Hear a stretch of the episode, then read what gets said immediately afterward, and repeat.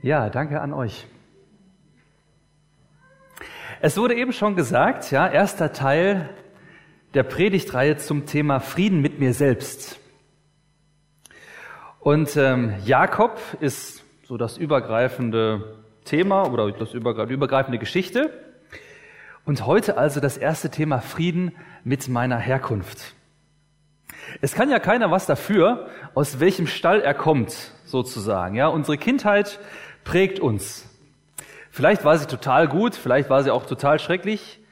Ich will heute gar nicht auf die Extrembeispiele eingehen, sondern ich möchte mir mit euch die Herkunft von Jakob anschauen, die eigentlich ja auch kein Extrembeispiel liefert, sondern irgendwie so relativ normal ist, ähm, ja, aber ihn so ein bisschen in eine ungute Richtung gebracht hat.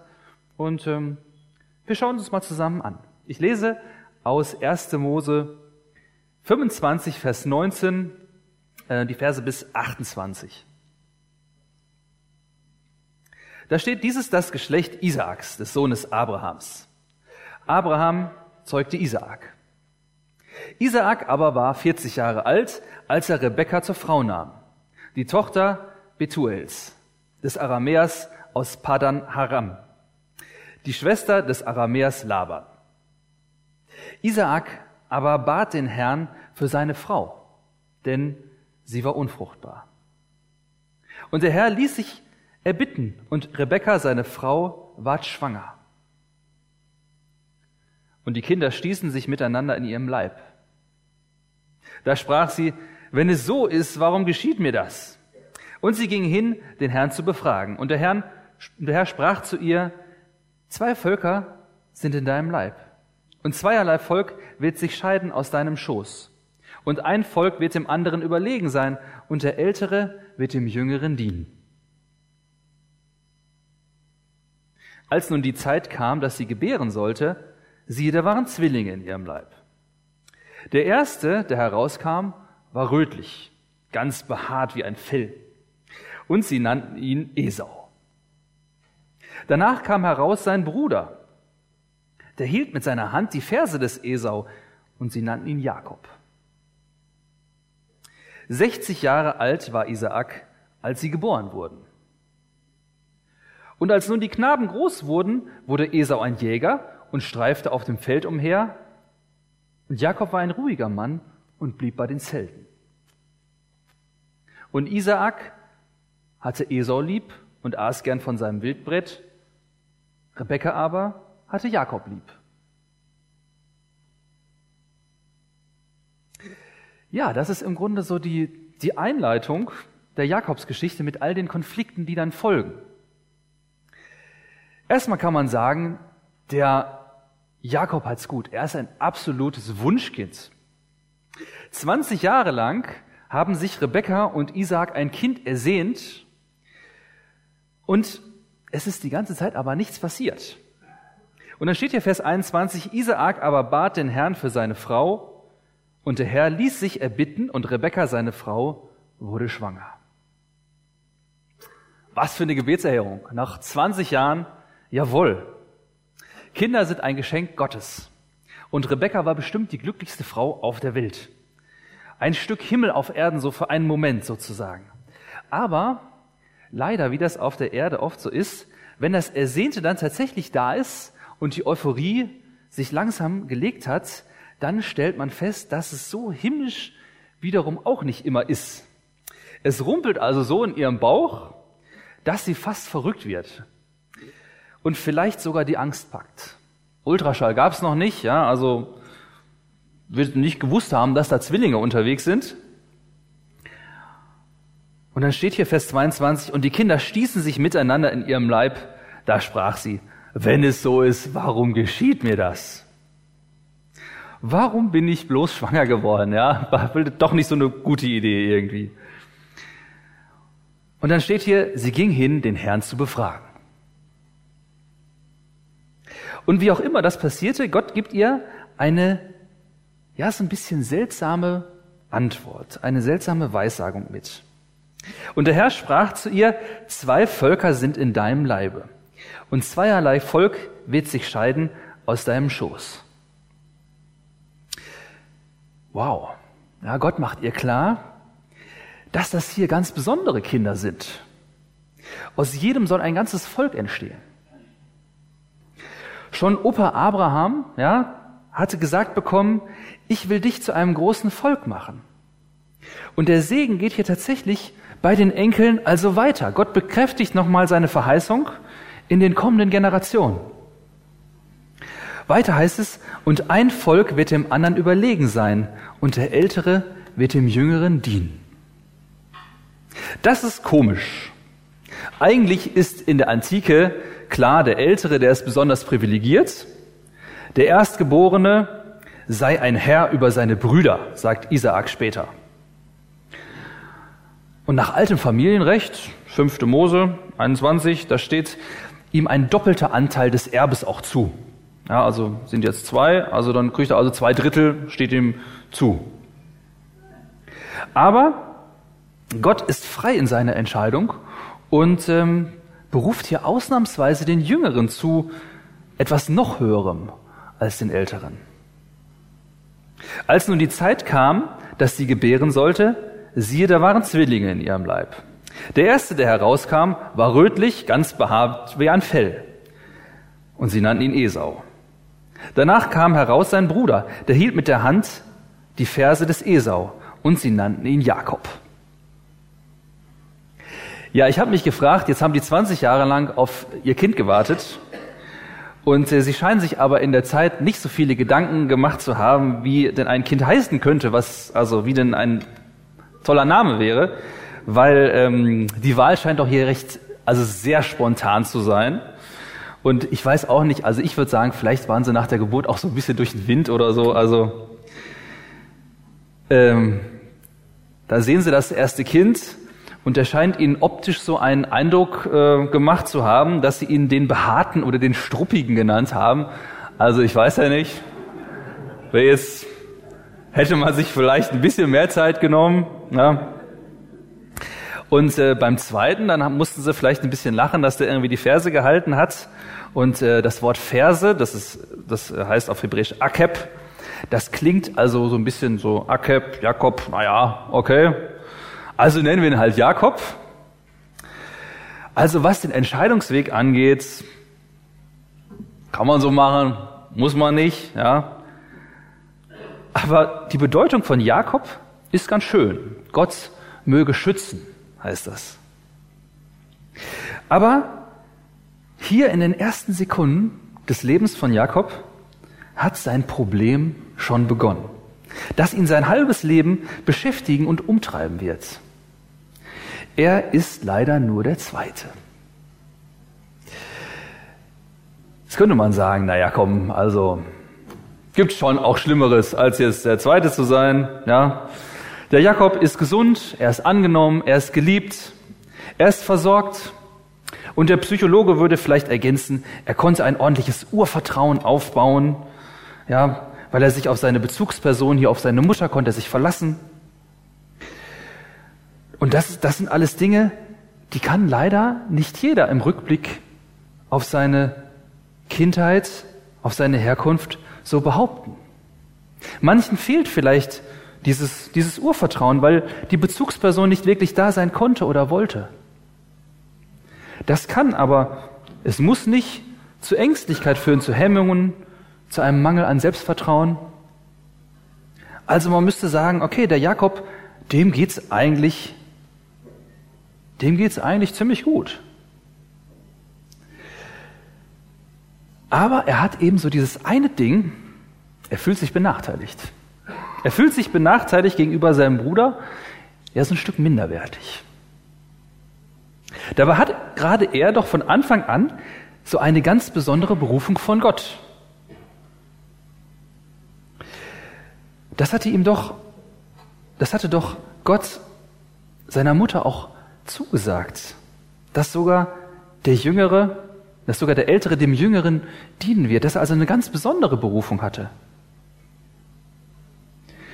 Dass er die Berufung von Gott hat, dass er sagt, ich will dich segnen, ich hab dich lieb, du gehörst zu mir.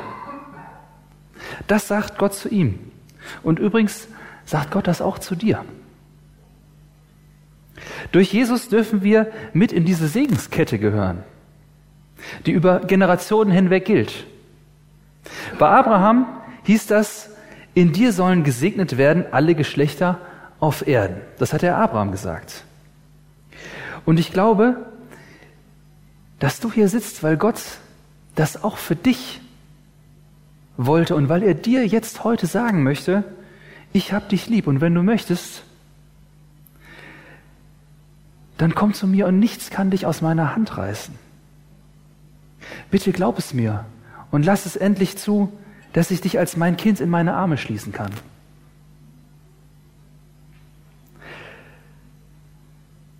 Es kann sein, dass wir das schon tausendmal gehört haben. Und trotzdem kennen wir dieses Gefühl, weniger wert zu sein als andere, weniger fähig, weniger geliebt. Das Gefühl, von Gott so ein Stück benachteiligt zu werden. Und in einem gewissen Umfang ist das Gefühl auch ganz normal. Ja, man wird geboren und erstmal ist man ganz natürlich der Kleinste, ja, der da ist und allen anderen unterlegen. Man muss sich seine Umgebung erst erobern, man muss Dinge ausprobieren, dabei auch immer wieder scheitern, dann nochmal probieren und ähm, aber man will es selber machen, ja, selber. Und das ist auch gut, das ist auch richtig. Aber das ist schon nicht so einfach. Es gibt einen berühmten Entwicklungspsychologen, ähm, der heißt Eriksson, und der hat so für die verschiedensten Lebensphasen typische Konflikte zusammengestellt durch die im Grunde jeder so hindurch muss, so im Lauf seines Lebens. Und gerade für die Kindheit gilt so dieser, dieser Zwiespalt. Auf der einen Seite Bock haben, initiativ zu werden, etwas zu machen, was zu lernen, auch was vorzeigen zu können, guck mal, was ich kann. Und auf der anderen Seite aber auch immer wieder gefrustet zu sein, weil es misslingt, weil man irgendwie doch noch nicht so weit ist und manche Sachen noch nicht kann und noch nicht darf und es andere besser können.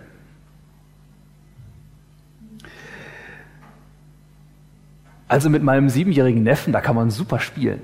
Ja, da kann man tolle Spiele machen, aber wehe er verliert. Dann ist, ähm, ja, dann ist der Spaß vorbei. Also, wir wollen ja gerne noch mal Kind sein, ja. Häufig so. Auch Mensch, noch mal so, ne?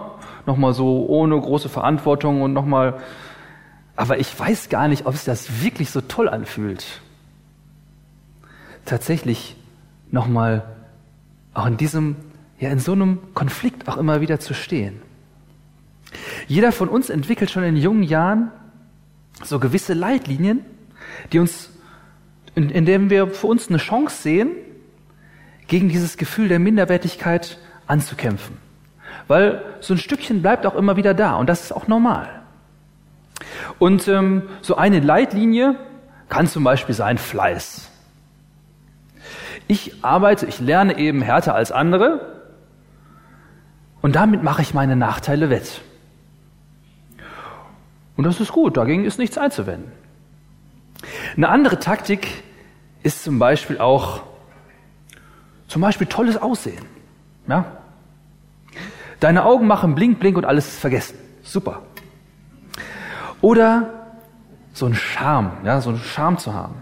Sich mit einem guten Spruch so galant, irgendwie so eloquent aus der Affäre zu ziehen oder so. Ist, ist gar nicht schlecht, wenn man sowas kann auch. Eine andere Taktik ist Aggressivität. Das funktioniert leider sehr, sehr gut. Und man kann die Taktik auch umdrehen. Wenn ich schon unterlegen bin, dann wenigstens so leidend, dass ich wenigstens das Mitleid bekomme. Ist auch eine gute Taktik. Und Jakob, der hat die Leitlinie, dass er gewiefter und skrupelloser ist als andere. Das ist so seine Taktik. Und er, er lauert so bei seinem Bruder zum Beispiel dann auf einen schwachen Moment, als der hungrig von der, vom, vom Jagen kommt. Und da versucht er ihm dieses Erstgeburtsrecht, das er, das er ja hat, dass er der Erste ist, versucht er ihm gegen so einen Teller Suppe abzukaufen. Irgendwie eine blöde Idee, muss ich sagen, aber das, er, er versucht das so. Das ist seine Methode. Er trickst andere aus, so dass böse Zungen so aus seinem Namen Jakob schon ja Hakab, Jakob, Akab gemacht haben, was so viel wie Betrüger heißt. Ja, weil das irgendwie, das war irgendwie so sein Ding.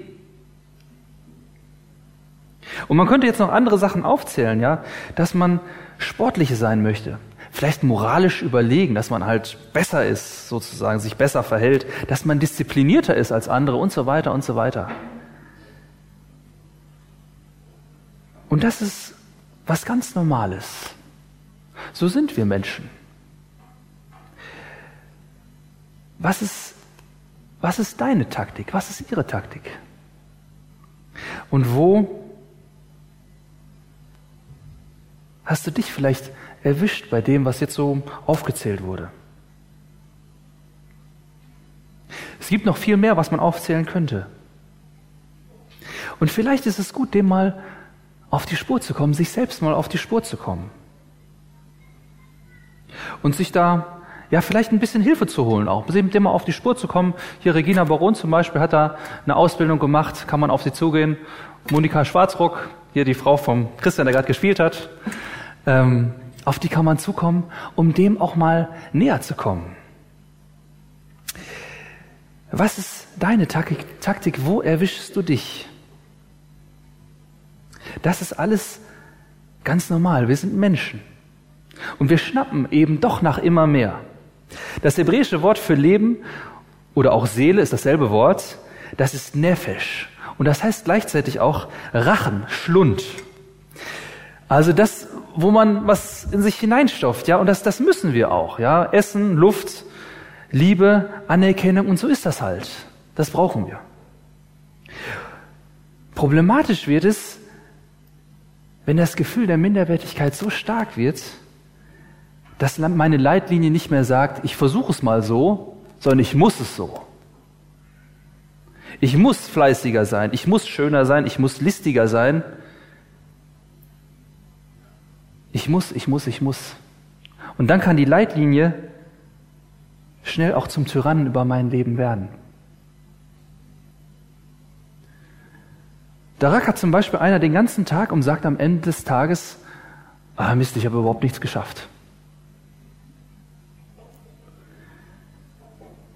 Oder da ist einer mega diszipliniert und plant für sich alles durch und sagt am Ende immer noch von sich, dass er ja so ein, so ein Lotterleben führt. Oder da ist jemand strahlend schön und er sagt immer noch, ich gefalle mir nicht. Und dann Jakob würde sagen, ich habe noch längst nicht alle Register gezogen, ich muss meinen Bruder noch geschickter überrumpeln. Und da wird es dann zerstörerisch. Für andere und für sich selbst. Wo schadet deine Leitlinie dir selbst und vielleicht auch anderen?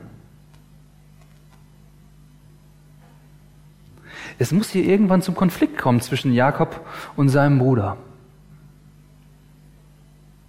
Wäre es denn eigentlich nicht die Aufgabe der Eltern, jetzt einzuschreiten, dem Jakob zu helfen ihm deutlich zu machen, dass, dass ja, sie ihn genauso lieb haben wie seinen Bruder und ähm, dass es ganz egal ist, ob er jetzt der Erste oder der Zweite ist, dass das nicht so das große Problem sein muss.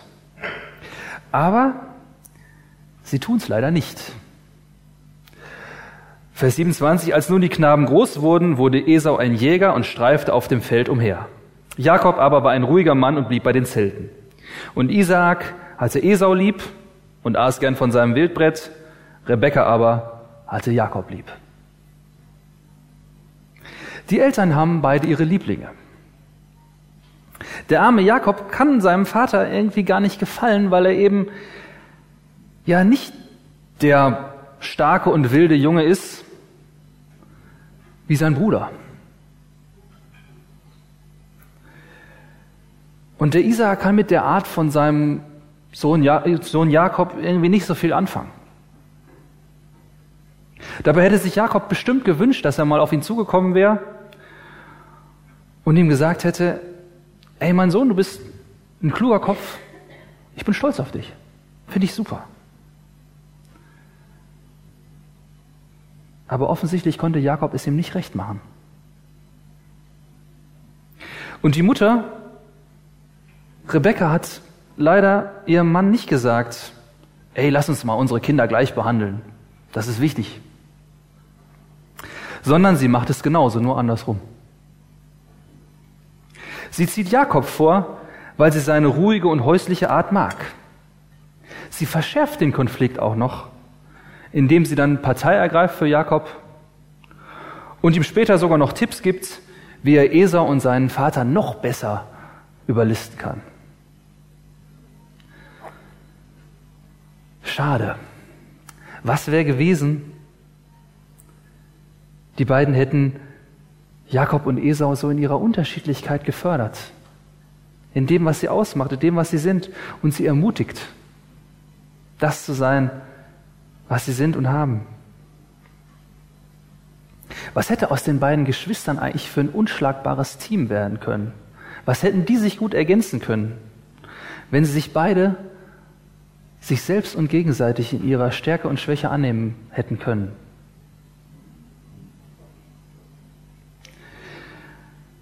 Aber sie sind Menschen, kann man da sagen.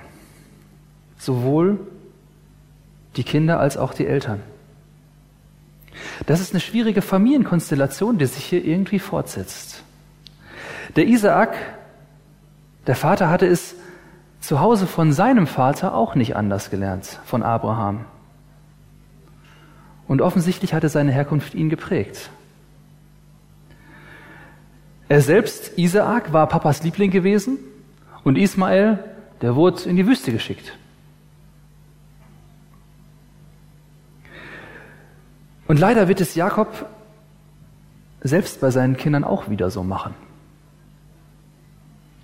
Dass er dann seinen Sohn Josef und Benjamin bevor, bevorzugt, bevor den anderen. Und es wird gewaltige Konflikte deswegen geben, auch in seiner Familie. Und erst Josef schafft es im Grunde, das zu erkennen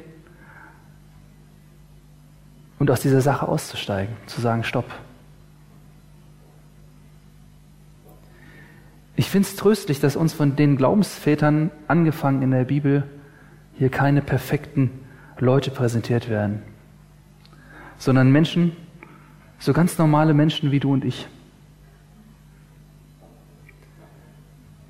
Mit Herkunftsfamilien, die vielleicht gut, aber auch nicht immer optimal waren. Und die selbst Verletzungen davon getragen haben, die sich falsche Leitlinien angewöhnt haben, falsche Muster abgeschaut haben. Und die selbst auch in der Erziehung ihrer eigenen Kinder so viel falsch gemacht haben. Und Gott geht trotzdem ihren Weg mit ihnen.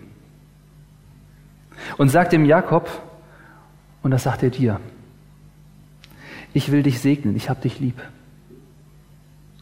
Ich will was aus deinem Leben machen, du gehörst zu mir. Leg deine falschen Leitlinien, die dich knechten und die dir und anderen schaden zur Seite. Du bist wertvoll in meinen Augen. Schon bevor du geboren warst, habe ich es dir zugesagt. Und ich habe dir das in, in Jesus Christus gezeigt, was du mir bedeutest. Komm, leg deine Sorgen ab, deine Ängste, deine Zweifel. Deine Angst, zu kurz zu kommen, deine Schuld. Leg es ab. Leg ab, was dich quält.